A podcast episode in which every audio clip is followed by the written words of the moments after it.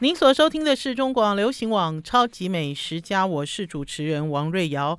听众朋友，刚刚收听的这首歌曲是殷正阳所演唱的《野百合也有春天》。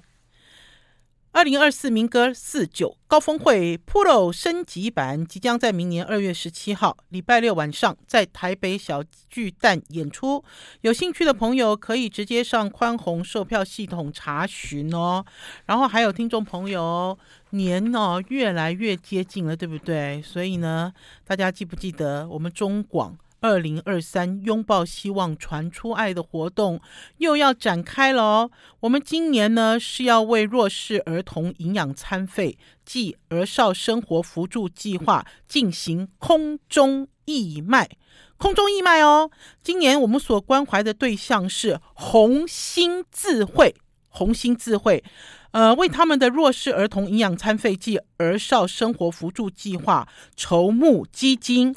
而且呢，我们今天要义卖的商品是大家都喜欢，而且大家都用得上的台湾浓浓裤袜股份有限公司所提供的浓浓金吸水金碰毛巾组。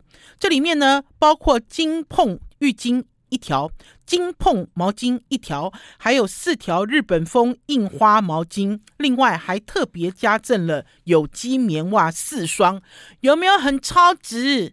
有没有很实用？所以呢，听众朋友呢，想要参加我们这个活动，你们不管是要买商品要支持，还是你们要捐钱，直接捐钱，都请你们直接打电话去红星智慧的义卖专线零二二三七零九一九一零二二三七零九一九一。也在这里感谢台湾浓浓裤袜股份有限公司和听众朋友热情在空中与我们共襄盛举。另外呢，中广的活动专区的脸书还有粉丝团。大家呢，里面也有资讯供大家来查询。今天就是义卖台湾浓浓裤袜的金捧毛巾组。好啦，超级美食家今天来继续跟大家聊美食哦。呃，其实这几天还蛮有趣的啦，因为呢这几天呢，我终于终于有时间空下来回娘家了。听众朋友，如果有追上我的脸书粉丝专业，就知道我回了一趟娘家。然后呢，在回娘家的前一天呢，做了很多准备。因为呢，前一阵子大家知道我去了台南，去了金门，去了高雄，还去了基隆，有没有？我的行程好满哦，所以我几乎没有时间回娘家，也没有时间跟我妈妈碰一个头。所以呢，我就呃找了一个周六，我就跟我妈妈讲说：“哎，我要回家嘞。”可是呢，回家哪哪里有空手，对不对？我妈妈就跟我讲说，她很想要吃那个雅培米提的起司棒，雅培米提哦，我们超级美食家的听众朋友都知道的，因为呢，这个起司棒呢也是台湾的起司棒的呃第一品牌，哈。然后呢，我妈妈老实讲哦，我妈妈很少很少。呃，跟我开口要什么东西吃啊？因为呢，你给他好吃的东西，他吃完了他也不会记得；然后不好吃的东西呢，他念两句就结束了。那可是呢，我妈妈会跟我要的东西哈，呃呃，通常都是，比如说，他会跟我要萝卜糕，好，因为冬天来了嘛。萝卜现在也盛产了，我妈妈因为没有牙齿，她想要吃萝卜糕。哎，结果这次呢，她居然跟我要雅培米提的七十磅，她就说：“哎，你去给我买七十磅好不好？”她说：“因为我牙口不好，然后我想吃一点甜甜，那所以我前一天我就跑去买七十棒。除了这个之外呢，我还给我妈妈做了一条萝卜糕，一块萝卜糕了哈。呃，然后呢，我我就想说，我从金门回来，我有拎黄鱼回来，我就想要给我妈妈做黄鱼料理。”嗯，可是我觉得黄鱼直接煎哈，我妈妈应该没有办法接受了，因为她这个人哦很怕腥哈。那呢就在讲说，那我就做黄鱼羹好了。做这个黄鱼羹呢，真的把我整惨了，听众朋友，我自己哦就一直都是这种。做料理都眼高手低，好，可是因为我不害怕，不害怕的原因是因为我背后有靠山啊，宝师傅啊，所以呢，我在前一天呢跟宝师傅问了两次黄鱼羹到底要怎么做，然后呢，呃，隔天早上起来我就说你不要帮忙，好，因为这是孝敬我妈妈的，哈，呃，我就要自己做，好，就是我不要透过你的手，因为这。这是这是做女儿要孝敬妈妈的一道料理嘛，哈，而且它没有牙，哈，最好把鱼刺挑干净。那我先讲一下黄鱼羹的做法。这个黄鱼羹的做法，老实讲哦，呃，并没有很难哈，可是呢，有很多细节要注意。然后呢，这个黄鱼呢，解冻，解冻完了之后呢，洗干净，洗干净了之后呢，呃，要拿去蒸熟，哈。我那天呢，用了八条。七条小黄鱼，哈，七条小黄鱼去蒸，然后在蒸的时候呢，要加一点酒，绍兴酒，哈，然后呢，要买蛤蜊铺在上面。呃，最重要的是在蒸之前呢，你还要加一点猪油。我那时候就问宝师傅，我说干嘛那么麻烦啊？因为我们不是蒸黄鱼就直接取肉了吗？宝师傅说，呃，因为不知道黄鱼够不够肥了哈，而且呢，呃，加增加猪油，它的口感会比较好。然后最重要的是还有蛤蜊，蛤蜊很鲜嘛，蛤蜊直接就把这个呃黄鱼的鲜度增加。然后可是我们在蒸黄鱼之前呢，宝师傅本来有跟我讲，他说黄鱼你要先泡水哦。我想说黄鱼干嘛要泡水呢？我从金门那么辛苦拎回来，我干嘛黄鱼还要让它泡水呢？营养都流失掉了。老实讲，这是一个错误的观念哈。营养其实不会流失掉哈，只是我觉得说好像没有必要嘛，因为黄鱼很香哈。那所以宝师傅就笑笑，他都不讲话。因为老实讲呢，我嫁给我的这个呃国宴大厨也是星级饭店的老板曾秀宝宝师傅，他呢每次教我做菜啊，我意见都很多。那所以呢。一次两次下来之后，宝师傅呢，现在呢心也宽了，他都笑笑。否则以前他都会生气，以前他都会讲说：“那你自己做啊，你自己用你自己的方法做啊。”好啊，因为家庭主妇哦，跟这个专业主厨哦，每次在厨房里讨论料理的时候，我们总喜欢从简，对不对？越简单越好，对不对？你最好两个步骤、三个步骤结束，还是一个步骤一锅到底，我就可以吃饭，不要这么啰嗦。可是呢，专业大厨想的不是这样子，专业大厨其实会把好的食材。要想把它做得更好、更美味，那为什么黄鱼要拿去泡水啊？好了，我们要先休息一下，进一段广告，再回到节目现场。I like 103, I like radio。我是王瑞瑶，您所收听的是中广流行网《超级美食家》，今天来聊聊校庆料理。给我妈妈做了黄鱼羹，好，而且呢是从头到尾我自己做。哎，其实不能讲从头到尾啦，因为最后最后宝师傅有帮一点点忙。哈，好，来讲到这个黄鱼为什么要泡水？我那个时候我就觉得说，哎，我从金门拎回来的野生黄鱼啊，对不对？这为什么要泡水？那老实讲呢，我对黄鱼羹的印象是来自我爸爸。我这个山东爸爸，在我小的时候呢。呃，那个时候其实我们家都没有什么养殖鱼啦，主要我们家的这个餐桌上，呃，在过年过节的时候就是黄鱼，平常的时候就是带鱼，哈，黄地鱼、白带鱼啊、黄地鱼之类的这些海鱼。那所以我也曾经吃过爸爸做黄鱼羹，哈，我也曾经吃过。可是因为那个时候年纪小，哈，不觉得这个羹汤有什么了不起，哈。大家知道，因为年纪很小嘛，见识很浅，然后你都不知道这个大人哦张罗了张罗了半天，然后做黄鱼羹出来。来的时候，他们吃的稀里呼噜、津津有味。我们是在旁边，你知道，喝一两口就跑跑来跑去就不玩了。那所以呢，宝师傅告诉我，黄鱼要先泡水，最好要先泡一下水。我其实不太懂。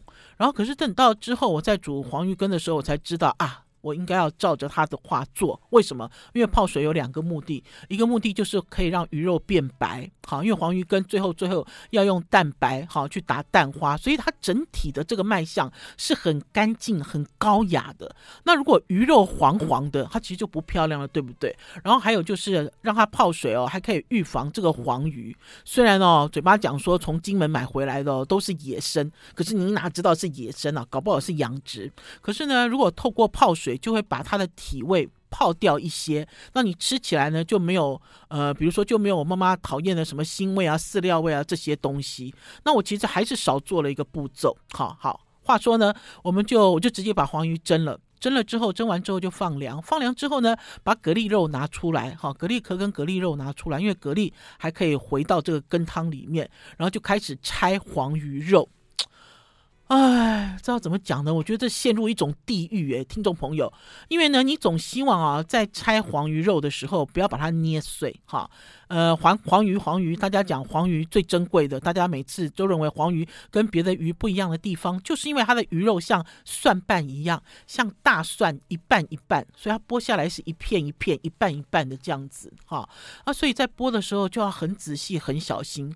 然后你你在拆这个鱼肉的时候呢，又想把每一根刺都挑出来。听众朋友，你们知道吗？因为在挑刺的时候，你心里就想说，这是给我妈妈吃的，我不能让它咬到刺哈。然后呢，你就要一直看这些白花花的鱼肉，然后每一根刺你都想把它挑出来。然后偏偏呢，呃，这个黄鱼的个头又不大，所以它的鱼刺很短，有的很短，有的大概。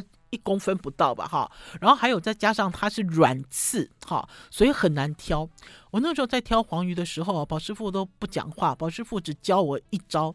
他说：“你去拿那个巴特刀，就是奶油刀，哈。”他说：“你不要把黄鱼肉弄碎。”他说：“你应该是把一整片黄鱼先揭下来，揭下来之后，慢慢慢慢把这个鱼肉取下来，而且还特别叮咛哦，鱼皮不要，哈，鱼皮不要，听起来很容易，对不对？听众朋友，这个黄鱼蒸好了，这个鱼鱼皮都粘在鱼肉上，不要哪有那么容易啊？你要刮，对？把鱼皮刮下来，然后又不能把鱼，肉刮花，好，我花了快两个小时诶，听众朋友，我早上八点八点不到起来蒸黄鱼，我回到家都快十一点了，我妈妈还打电话问说啊，你人在哪里呢？我说我我人还陷入在黄鱼阵里啊，好，就是其实最难最难的就是这一关哈，就是你要很仔细哈，然后我才发现说，哎呀，不能用小黄鱼啦，下次其实要买大黄鱼来做黄鱼羹，否则的话都瞎眼好啊，我就是在挑这个黄鱼鱼刺，在剥这个蒜瓣黄鱼肉的时候，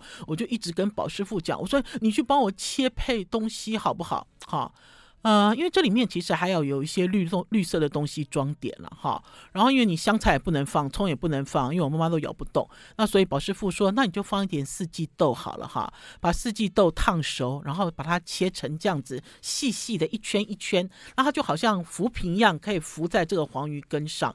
然后呢，还有就是在做黄鱼羹的时候要爆香哈，要用葱跟姜末去爆香哈，最好还是用猪油哈，干净的猪油爆香完了。之后呢，再加上绍兴或者是黄酒，哈，然后冲入高汤，好，冲入高汤之后，就把黄鱼放进去，黄鱼就剥好的黄鱼，哈，哎，不行不行，不能这样，黄鱼不能太早下，就是你高汤煮好了之后，要先呃调味，哈，可是其实已经很鲜了，而且其实在蒸黄鱼的时候，哈，蒸黄鱼的汁也都被我沥出来了，这里面有蛤蜊汁嘛，对不对？然后还有绍酒的味道。然后反正之后就打一个琉璃芡，好，最后黄鱼回锅，然后呃四季豆回锅，再用蛋白，好，勾一个像是云朵一样的蛋花，好，呃吃的时候呢可以加一点这个陈醋，也可以加一点白胡椒粉，好，我自己吃了是很满意啦，我我自己哦那天哦我自己光是我自己喝就喝了五碗。因为我觉得太珍贵了，对我来讲太难得了。我花了那么多功夫 啊，我一定要自己狠狠的喝。可是听众朋友，你们知道我妈妈喝了多少吗？你们知道吗？我这么费工做了一上午的黄鱼羹，我妈妈大概只喝了两口，好，她就结束了。好，那我自己就在一直检讨，检讨说啊。黄鱼一定要走水，好，因为老人家呢，老实讲，味觉呢有一点点歪斜，搞不好他认为有一些味道被他扩大，他就觉得不舒服。可是不管怎么样呢，我最后还是逼迫他把那碗喝掉。好，啊、不知道，我觉得冬天做一点羹汤好舒服哦，而且吃起来好好有感觉哦。冬天来了，好啦，伺候完我妈妈之后，就要伺候宝师傅了。宝师傅前一阵子感冒了，而且呢，我觉得这一波的感冒哈。没有很猛，可是这波的感冒是无声无息，悄然就袭上来了哈。宝师傅什么感什么时候感冒我都不知道。然后呢，他。呃，等于是感冒的前几天，他也觉得他的病情好像可以控制，可是之后呢，就会发现说，哎，怎么躺在床上睡觉也不舒服，然后心跳跳得很快，最重要的是痰都咳不出来，好，就痰都闷在这个肺里面。那所以呢，他每天都懒洋洋的在家里。好了，我们要先休息一下，进一段广告，再回到节目现场。我是王瑞瑶，您所收听的是中广流行网《超级美食家》。那天呢，我伺候完我妈妈之后呢，呃，回到家之后呢，我就问宝师傅还行吗？还可以吗？好，然后我就发现他的胃口很不好，然后我就问他说：“你想吃什么啦？我帮你煮好不好？”然后呢，宝师傅就说他想要吃咸粥。哎，咸粥这还不简单？天哪，冰箱里有什么材料，随便切一切丢进去就好了嘛，这就是咸粥。宝师傅说不是，他不是要吃这种咸粥，他就是要吃他小的时候他妈妈煮给他吃的，也就是我们现在大家所讲的台式咸粥。好。呃，台式咸粥其实材料并不多，好，我念给听众朋友听。材料哈，因为有的材料还是宝师傅自己坚持，他还是坚持要爆香了哈。因为宝师傅做什么，比如说像做一个羹汤，他也要爆香；然后做一个台式咸粥，他也要爆香啊。因为呢，他生病，我就听他的话，他就爆香。有三个东西要爆香，一个是葱粒，一个是虾米。一个是香菇丝，这三个要爆香哈。这三个东西爆香完了之后呢，就把高汤或者是清水加进去，加进去了之后呢，就把这个呃抓好好抓马，就是已经抓过。酱油跟太白粉的肉丝放进去，哈哦，先先把笋丝丢进去了。我要讲一下哈，因为现在啊，这个笋丝哦，笋丝其实现在不是季节。可是听众朋友有一个有有一个品牌的真空笋非常好，这个品牌的真空笋呢，在几年前呢，宝师傅用过之后，我们就屌诶，这个跟菜市场你买的一包一百块、五十块的真空笋完全不一样。我们是在圣德科斯的这个有机商店找到的。呃，我们最近买的这泡真空笋三百多块，里面呢啊、只有三只有三粒，只有三粒去壳的这个水煮笋，可是呢，它吃起来就很像你自己。在夏天的时候煮的绿竹笋，那因为为什么要特别讲这个啦？因为呢，台式咸粥的关键就是笋丝。好，因为在刚刚跟大家讲，我妈妈煮给我妈妈吃的黄鱼羹，本来一开始宝师傅讲说黄鱼羹里面也要切一点笋丝，哈，也要切一点短短的笋丝。我想一想，我说不行，我说到时候如果咬不动的话，哈，整碗都给你吐出来，我就很麻烦，哈。那因为笋很清甜，好，就是你买到好的真空熟笋。这个汤就很清甜，那所以呢，笋丝放下去煮，煮完了之后呢，把抓麻的肉丝，还有呢，我们不想吃咸粥，因为呢，我跟宝师傅的血糖都比较偏高，所以我们平常都不太吃粥。可是呢，又想要吃台式咸粥，所以我们就想把它煮成汤饭本汤啦，哈，就是煮好的这个白饭，好丢进去。稍微煮滚了，我们就把它拿起来，哦，用这样子的方式，而不是去熬一个咸粥，哈，不是去熬一个粥糜。那所以呢，白饭也下去，白饭下去之后滚了之后，你说动作就要很快了，因为你要熄火了。可是熄火之前呢，还要加上油葱酥，我自己做的油葱酥，还有芹菜珠，哈，还有白胡椒粉，好，就已经结束，就可以拿起来了。那天呢，宝师傅呢，呃，很开心啦，因为那天呢，我用他的方法来做，所以这锅粥呢，料很多，很丰盛，哈，而且老实讲呢，这几天呢，天气呢，都有一点点冷冷的感觉，就不一定真的很冷，哈。呃，大家会发现哦，这个呃冬天虽然已经到了哈，现在其实是冬天嘛，十一月是冬天，可是你总觉得还是满身大汗，外面还是大太阳，可是总是有一些凉气哈，你知道窜来窜去，那所以那天呢，很痛快了，就吃了这个咸粥哈，呃，宝师傅吃了多少我不知道了，我自己是吃了四碗，而且我们家的碗比较大，我那天吃到了全身都冒汗。全身都冒汗，而且呢，在那一天晚上，同时我也煮了清汤羊肉。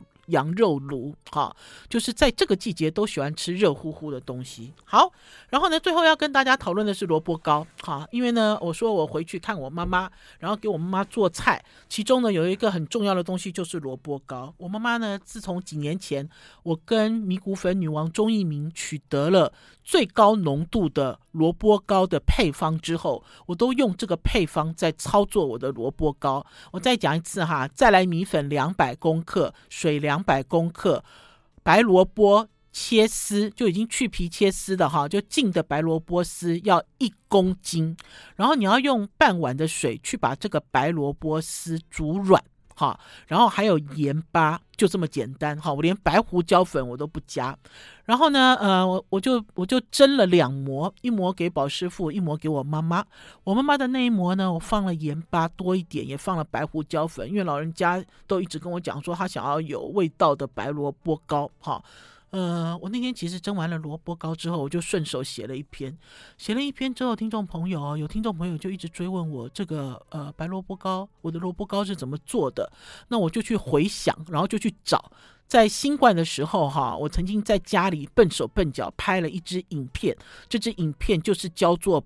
这个萝卜糕菜桃柜啦，就是教大家做菜桃柜。可是我记得我那个时候啊，笨手笨脚拍了这支影片之后哈、在 YouTube 下面就有一些那种这种。不堪入目的留言，哈，就比如说，就有人讲说，哦，这种身手还敢拍影片哦，哈，还是说，哎呦，你有你拿菜刀都快切到你自己的手了吧，哈，因为我觉得在 YouTube 的一些留言哦，通常都很没有善意，哈，所以我很少很少看，可是看到之后，我自己心里也都有底，那所以那个影片我直接上传到 YouTube，我也不啰嗦，哈，那我就想说，哎，我曾经拍过这支影片啊，我就把它直接连接调出来，我就贴在我的 FB 里面，听众朋友。你们真的很爱菜头柜，对不对？我发现哦，回想好热烈哦。可是其中有一个问题，我一定要讲清楚啦。为什么？因为一直有人问我说：“瑞瑶姐，你这个蒸这个菜头柜哦的这个大铜电锅的外锅的水是多少？”哈，一直有人不断的在追问。外锅水要放多少才可以蒸四十分钟啊？外锅水要怎么放？要怎么加？那我先跟大家讲啊，使用大同电锅的通则，不要管外锅的水是多少，外锅的水一定要放很多很多。为什么会这样讲呢？我每次蒸东西哦，外锅的水哦，一定都是超过还是接近三分之一。为什么会这样讲？因为大同电锅的原理哦，是要等到里面的水完全没有之后，它的开关才会自动跳起来。那所以呢，当它里面的水没有的时候，老实讲，有的时候。蒸东西哦，里面就已经太干了，已经太干了。那所以呢，我的习惯是，很多人都说我说说外锅要放两杯、放三杯、放四杯，我都不这样做。我每次都是多放水，哈。然后呢，等到它跳起来之后，你立刻你就要去把你蒸在里面的东西拿出来，哈。这是我的习惯。呃，所以呢，当有人问我外锅水要放多少的时候，我都会回答他，我就是多放一点，因为呢。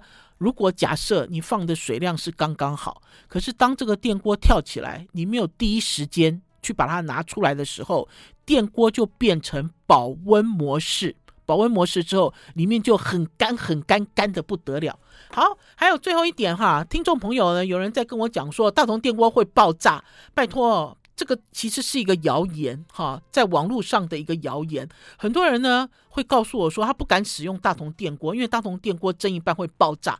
大同电锅不是快锅，大同电锅怎么样都不会爆炸，除非你压住了它的锅盖，你卡住了它的锅盖。可是即使是这样子，拜托，它就是一个开放式的蒸笼，绝对不会爆炸的。好了，我们要先休息一下，进一段广告，再回到节目现场。I like 103, 我是王瑞瑶，您所收听的是中广流行网《超级美食家》。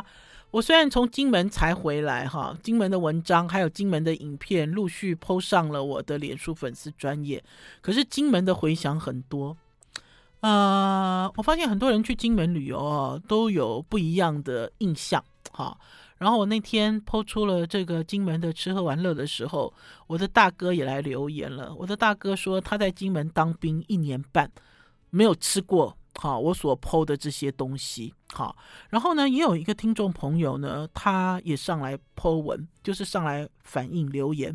他说他在金门待了很长一段时间，他觉得吃金门的东西没有一个东西他吃的。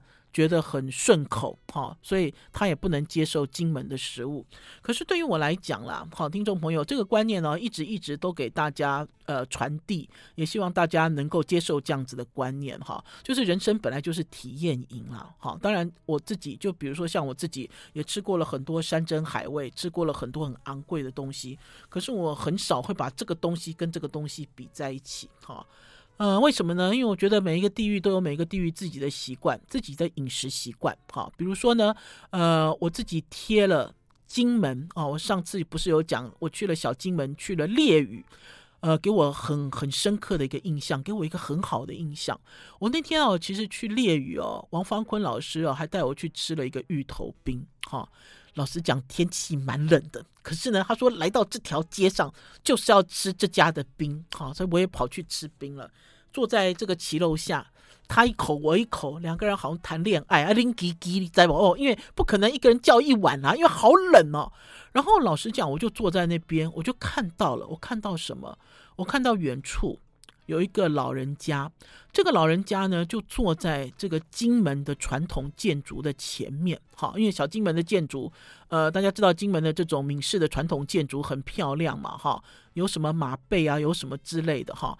然后呢，就有这个行动的这个，就是有人在帮他理发，就在这个广场里面，哈，有人在帮他理发，而且呢，这理发的人呢，一边帮这个老人家理发，然后一边在逗这个老人家笑，然后旁边呢，应该是这个老人家的晚辈在给他录影拍照。我自己其实看到这一幕的时候，我好感动哦，我自己也赶快打开我的手机，远远远远的就也给他录了一段影，哈，呃，可是。之后我被发现了哈，我其实有一点害怕，就是哎，他们回头的时候发现有一个陌生人好在录老人家理头发、剪头发了哈。我本来一开始我有一点错到，我说哎，被他们看见了，可是我很意外，三个人都远远的跟我招手，你知道，而且对我微笑啊，好温暖哦，听众朋友，我其实对于小金门的印象非常非常之好。然后就像呢，跟听众朋友介绍，我去了小金门最有名。呃，在地人或者是观光客一定要吃的三合院，我在上周介绍了三合院抛出了几张照片，其中呢有一张照片，好多人按赞，好几百人按赞，哈，因为听众朋友知道我的习惯嘛，我的习惯呢就是我在广播里讲了很多美食，讲了很多餐厅，那所以呢上传到我的这个脸书粉丝专业哦，都好像是打包一样。一堆餐厅的的照片丢到同样的一篇文章里面，哈，除非你有听，哈，要不然的话你进去看哦，你要，因为我也很没有时间去标注每一张照片到底是来自哪一家餐厅，哈，那可是那张照片好多人按赞，哈，然后呢，呃，好多人留言，哈。大部分的留言说：“哇，这道菜看起来好好吃哦，这是什么菜啊？”哈，我一开始我其实都没有写菜名，然后之后想说：“哎，我应该要写一下，因为这道菜的菜名就叫做芋恋肉，芋头恋爱，好，猪肉还是牛肉？玉炼肉。那这道菜是怎么回事呢？因为这道菜我也稍微写了一下说明。”大家知道金门是战地嘛？哈，我有跟听众朋友讲，我其实以前早期去金门哦，我一定会买这个猪肉或牛肉罐头回来，哈，因为呢，这个猪肉罐头跟牛肉罐头以前早期呢，就是这种退辅会退辅会去生产的，然后呢，它好像是军粮一样，会配给呃。这个呃住在外岛的军人食用哈，因为等于是物资很缺乏嘛。那我早期我都会买回来，买回来的原因是因为一直都有人跟我讲啦，金门的牛肉面哈，就是把罐头打开来哈，然后呢呃加高汤或者是加水，然后煮面就变牛肉面了。然后金门的猪肉罐头运用更广泛哈，这个猪肉罐头呢可以炒面，我甚至今年还吃到了炒泡面。不光是炒面哈，炒面呐、啊，炒泡面呐、啊，哈，然后也可以跟芋头煮在一起啊，就像所谓的芋炼肉，芋炼肉这道菜就是芋头煮猪肉或者是牛肉罐头，哈，呃，你会问我说，廖姐，他们这个军人吃的这个罐头味道怎么样啊？像不像广达香肉酱啊？其实不像，他们有他们自己的风味，而且呢，就像我刚刚跟大家讲的，小金门。的特产就是现在这个季节正在大出的芋头，好，呃，王方坤老师哦，好客气哦，因为呢，呃，我在这个 FB 里面我写说哦，嗯、我要请王方坤老师帮我买芋头，帮我买这个买那个，结果方坤老师看到我的留言，他真的寄一箱芋头来我家，哎，他寄一箱芋头来我家啊，我们家气质丽文是芋头控哦，我会拿给他，小金门的芋头又紧致又细又白又好吃又绵密，好。啊，可是那个这个玉炼肉，我要讲哦，这个玉炼肉主要看起来也都是切块的芋头，哈，你会发现呢，这里面的猪肉不多。不多的原因还是回归到我刚才所讲的啦，芋头其实就是在地的特产，而且现在正在盛产中哈。可是呢，猪肉呢，相对于猪肉来讲，猪肉是珍贵的东西，尤其是以前很珍贵，所以呢，即使他们把这个罐头拿来运用在料理，你也不会吃到大块的肉，你也不会吃到好多好多肉，没有的哈。其实就是这种罐头的油脂。淡淡然的一种感觉。还有啦，这个玉炼肉的这道菜要预定，因为我们那天呢都没有预定菜，所以呢，这个呢眼睛非常清澈明亮的老板兼主厨，他想了一下，他就讲说好，他就烧玉炼肉给我们，因为呢要等。等慢慢等芋头熟透，而且呢，跟猪肉两个合而为一，这道菜真好吃。哎，我这次忘了买罐头回来了，我也可以在家里神复制。好了，我们要先休息一下，进一段广告，再回到节目现场。